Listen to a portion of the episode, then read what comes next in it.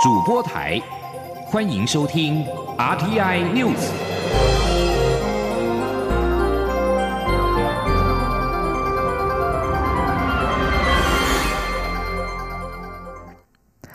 各位好，我是张淑华，欢迎收听这节央广主播台提供给您的 RTI News。首先来关心的是，欧盟终于解除了台湾远洋渔业的黄牌。台湾远洋渔业在二零一五年的十月一号被欧盟举黄牌，列入打击非法未报告、不受规范渔业不合作第三国的警告名单，冲击每年五百亿元的产值，长达将近三年九个月，直到今天才解除黄牌。农委会目前正在举行我国去除渔业黄牌记者会，说明我国的努力成果。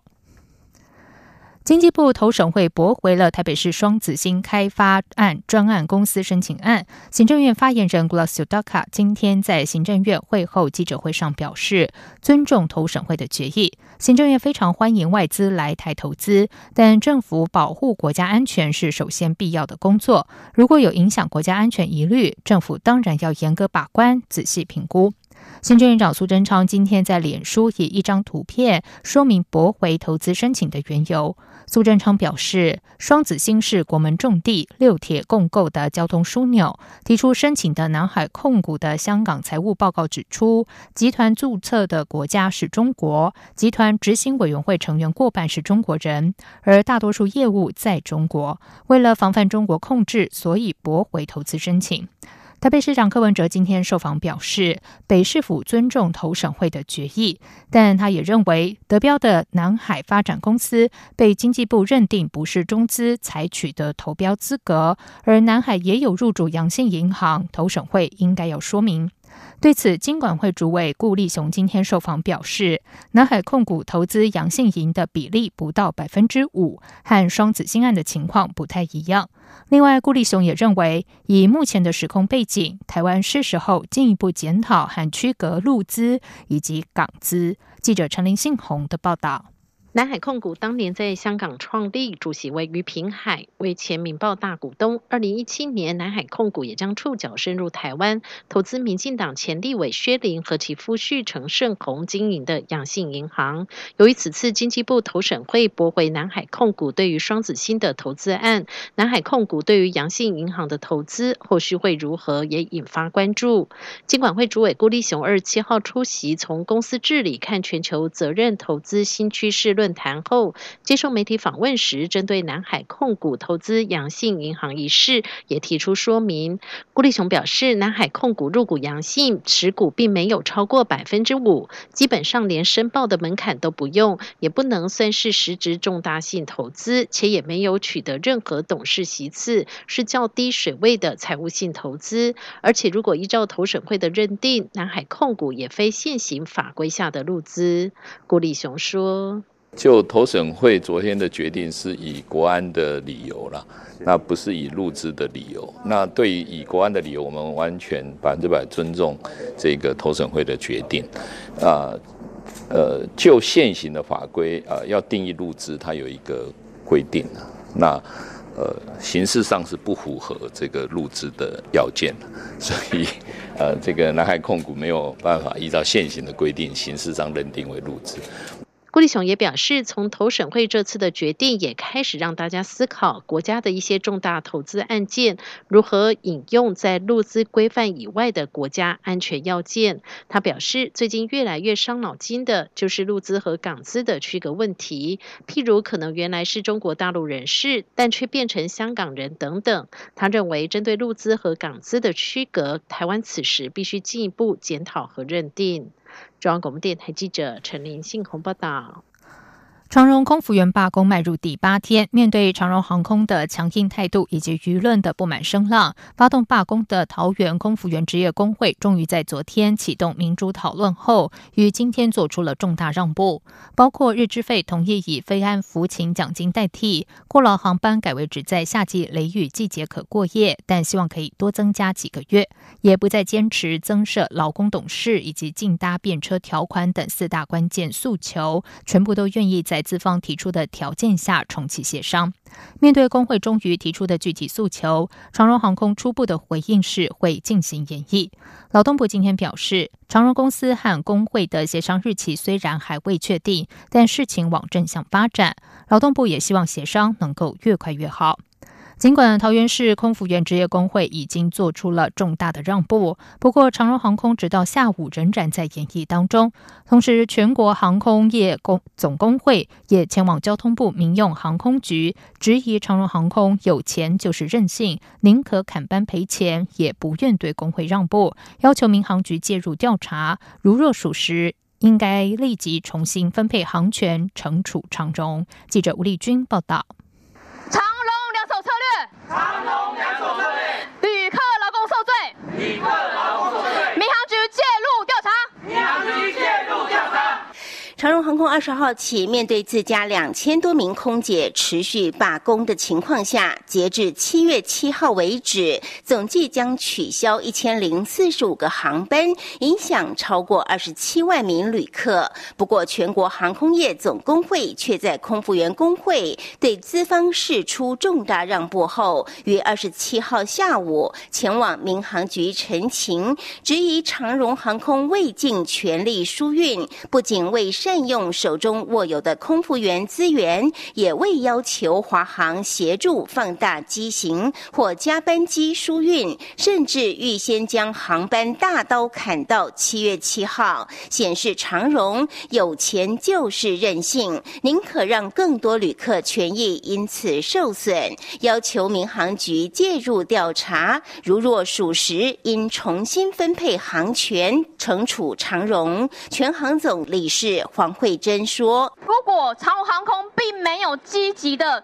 去处理它的运能，反正有钱就是任性，我就是不要飞，我都宁可赔钱，我也不要答应工会的诉求。那他如果是这样子的话，他实质的去绑架了全台湾的国民这个旅行的权益，他在国际航权的分配上必须要受到一些惩罚，因为他这个特许行业，他手中握有国家特许这个权利。那我们希望民航局。”调查之外，应该要把他这个航权做重新的分配。对此，接受陈情的民航局空运组组长韩振华则是表示，无论长荣如何安排航班，民航局都会要求长荣将旅客权益放第一优先，因此也在第一时间就要求长荣针对受罢工影响的航班及旅客权益，在网站上设立罢工专区，清楚揭漏。相关讯息。至于航权分配问题，民航局已有完整的规范，也会依法处理。中央广播电台记者吴丽君在台北采访报道。此外，有媒体指出，如果罢工持续延烧，恐怕会冲击长荣国际航线的冬季班表，甚至可能因此丧失时间带。对此，交通部政务次长王国才今天傍晚受访表示，罢工时间占整体夏季时间带并不长，影响应该有限。行政院国家发展委员会今天发布了五月景气对策信号，综合判断分数为十七分，比上个月减少四分。灯号续成代表景气趋弱的黄蓝灯，这已经是连续五个月亮出了黄蓝灯。不过，国发会强调，美洲贸易战虽然对台湾经济带来负面影响，但是冲击没有预期大，而且还有正面的转单、台商回流效益在。景气领先指标还持续上扬，未来不用太过悲观，景气仍然是稳中见稳。记者谢嘉欣报道。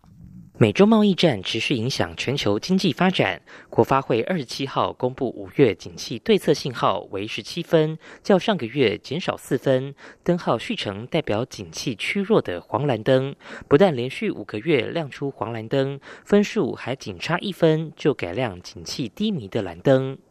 九项构成项目中，股价指数由绿灯转成黄蓝灯，工业生产指数由黄蓝灯转成蓝灯，机械及电机设备进口值由黄红灯转为绿灯，而批发、零售及餐饮业营业额由黄蓝灯转成蓝灯，分数各减一分，其余五项灯号则是不变。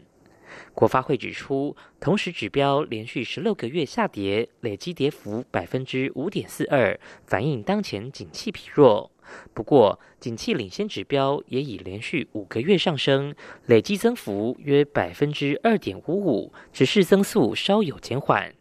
整体来说，虽然美中贸易战带来负面冲击，但是景气领先指标仍在成长，包括半导体设备进口、外销订单、厂商动向、营业气候测验点等构成项目，都为指标带来正面贡献，显示贸易战冲击没有预期来得大，对未来景气不用太悲观。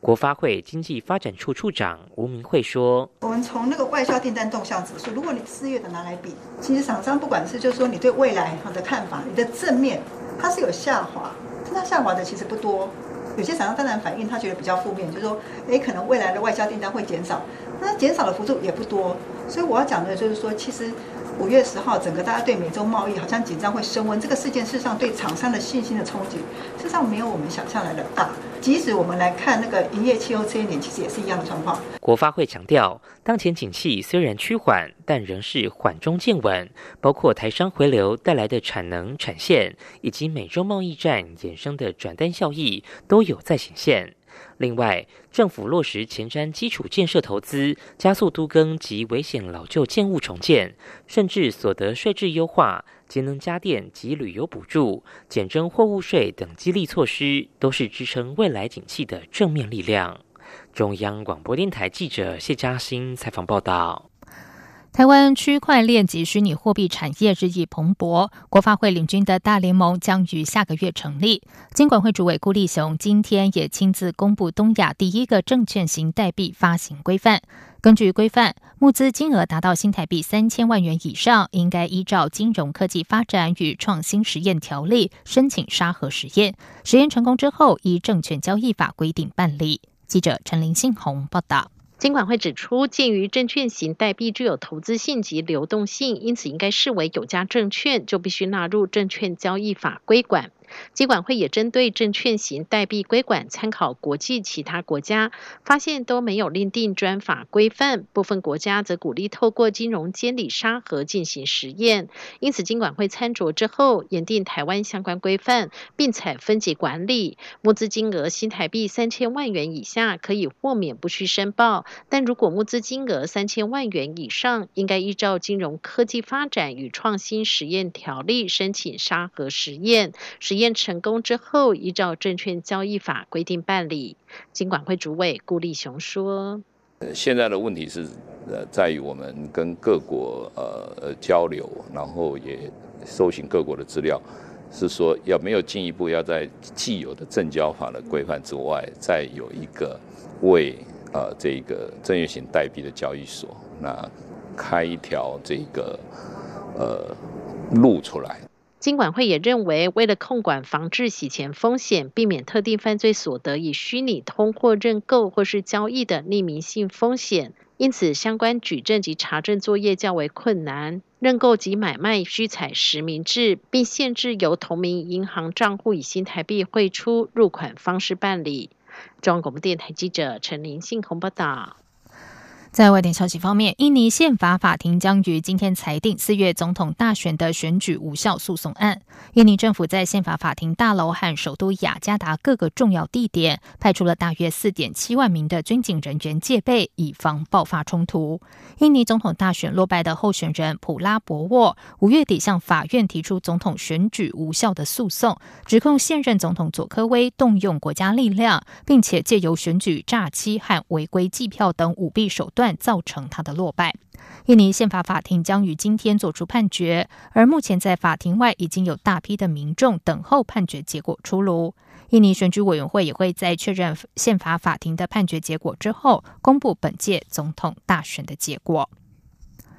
英国下任首相大热门，前外相强生过去动辄扬言无协议脱欧，但在二十六号却龟缩回较软化的立场，改称无协议脱欧的几率只有百万分之一。国会也力图确保，即便强生想要硬脱欧也办不到。强生二十五号放话，无论有没有协议，都要在十月三十一号期限前带领英国完成脱离欧盟，还说要么脱欧，要么就死这类的狠话。没想到才隔一天就表示不希望英国陷入无协议的硬脱欧僵局。反对无协议脱欧的国会议员因为忧心伤害经济的后果，试图利用多重管道防止下任首相弄出无协议脱欧。这里是中央广播电台台湾之音。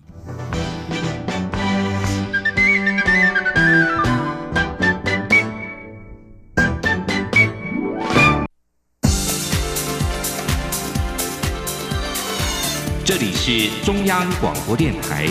台湾之音，欢迎继续收听新闻。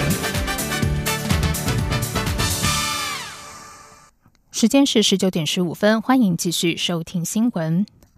高雄市观光局长潘恒旭日前出席高雄旗津温州洞头小三通首航典礼，活动事后被发现造假。行政院长苏贞昌今天在行政院会要求高雄市政府严加督管一级主管的言行，高市府必须对此有清楚的立场。行政院发言人 Glass Udoka 转述说，内政部已经请警方严加查办，为何已经解散的公司、不存在的航线可以举办小三通通航典礼？内政部也发函承办活动的中国梦协会，提供组织运作、财报等资料。高雄市副市长叶匡时也在行政院会表示，如果这是诈欺行为，也希望中央协助调查。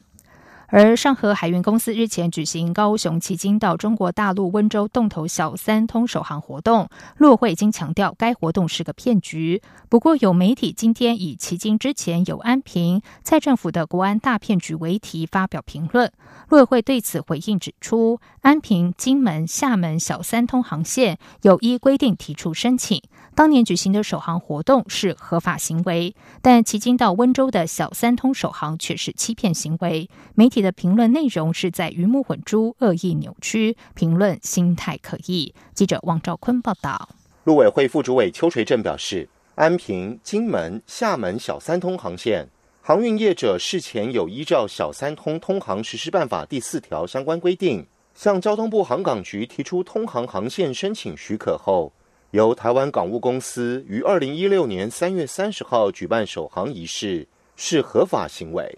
邱垂正指出，上河海运公司在六月二十六号办理的高雄旗津至温州洞头小三通首航，不仅未经许可，旗津及洞头也都不是小三通港口，加上上河海运公司没有船舶运送业许可证，且已宣告公司解散。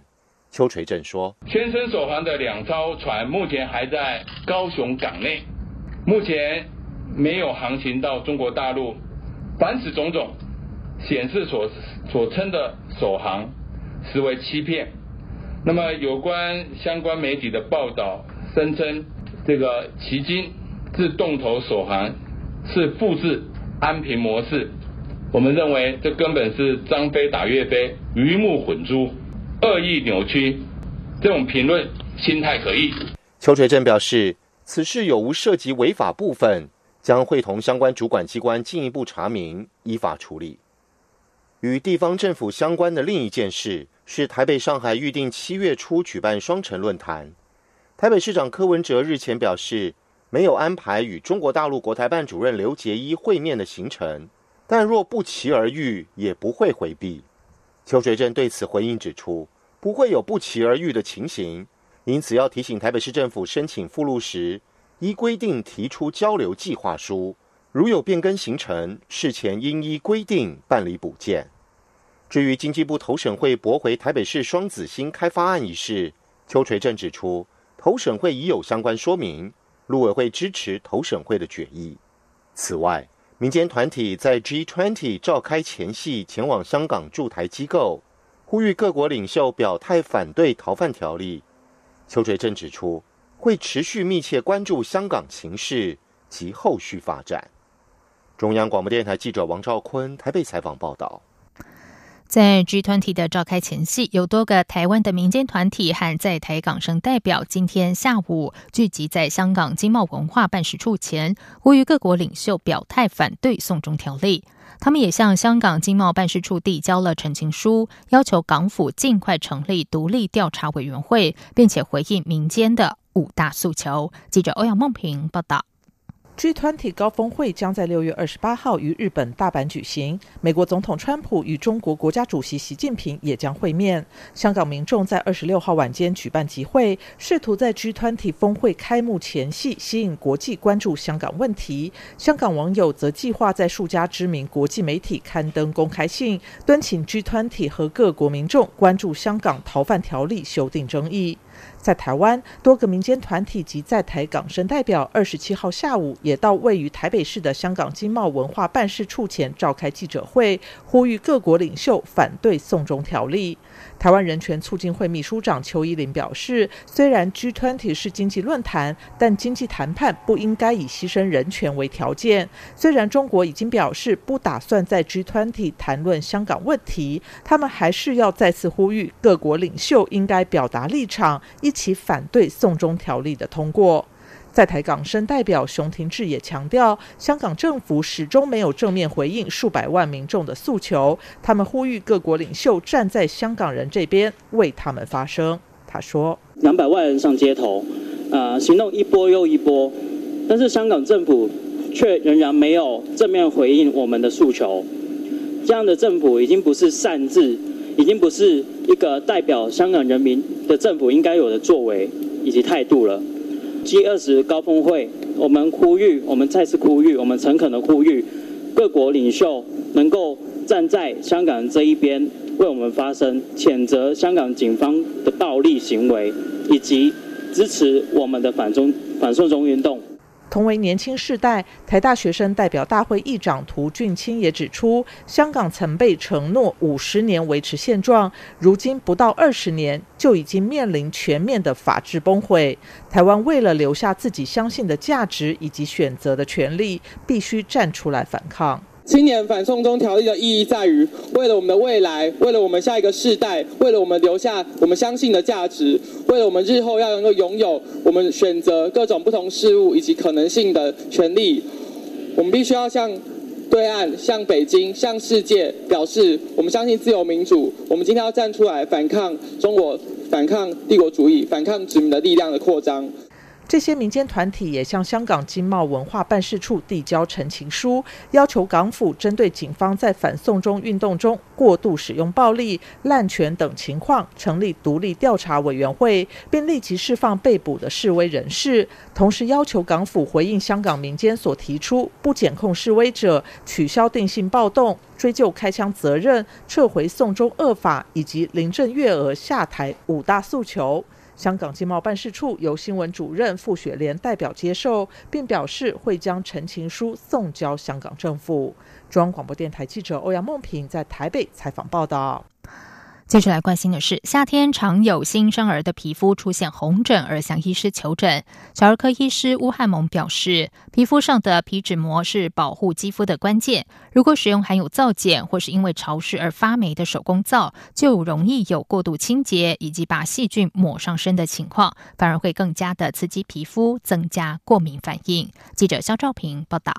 夏季气候湿热，不少新生儿就因此出现汗疹、尿布疹等问题。为了避免刺激皮肤，就有家长选择不含防腐剂的手工皂，但没想到却越洗越糟糕。小儿科医师乌汉蒙就以自己收治的患者为例，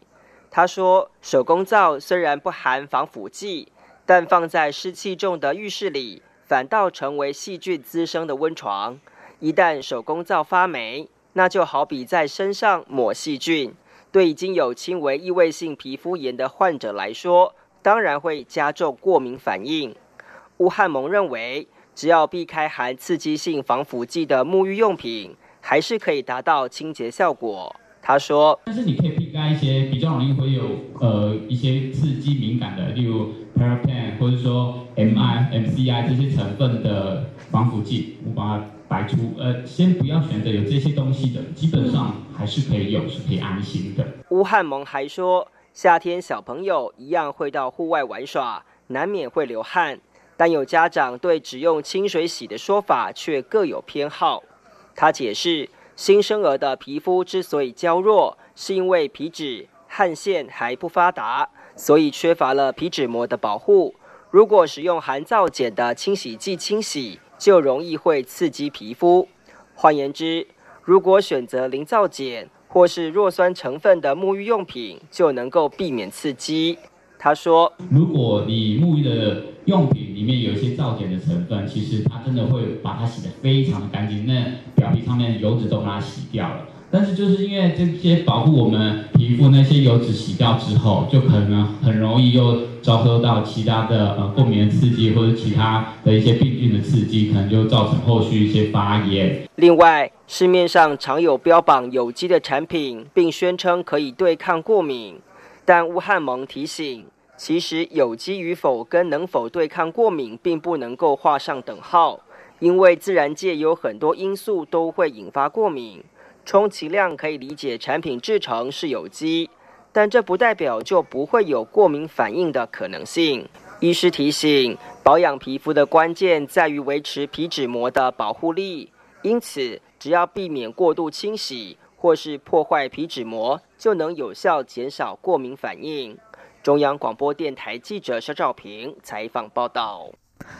中国大陆已经有十九个省份发现了秋行菌虫的踪迹。在中国努力应对非洲猪瘟爆发之际，秋行菌虫的虫害将会进一步威胁中国的粮食安全。英国《金融时报》中文网二十六号报道，中国目前已经有超过一半的省份发现了农作物害虫球形菌虫。中国农业部二十六号表示，已经在十九个省份发现球形菌虫，主要在南方地区，发生面积大约五百万亩，而且虫害有向北扩展的趋势。球形菌虫是一种原产于北美和南美的蛾，而球形菌虫入侵可能会导致玉米减产高达百分之五十。中国是全球第二大的玉米生产国，玉米主要产区集中在东北地区。接下来进行今天的前进新南向。前进新南向。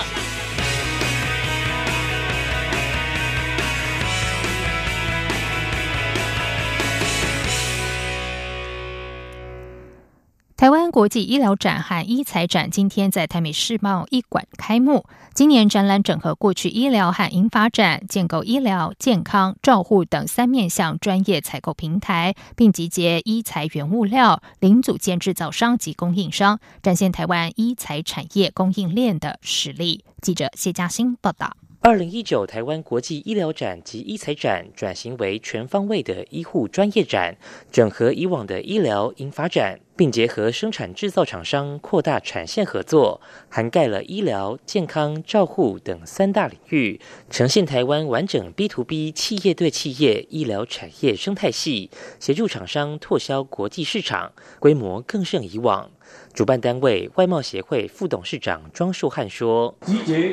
一一材上中游的原物料、零组件的制造商及供应商，展现台湾一材产业的供应链实力。今年总共有三百二十六家厂商，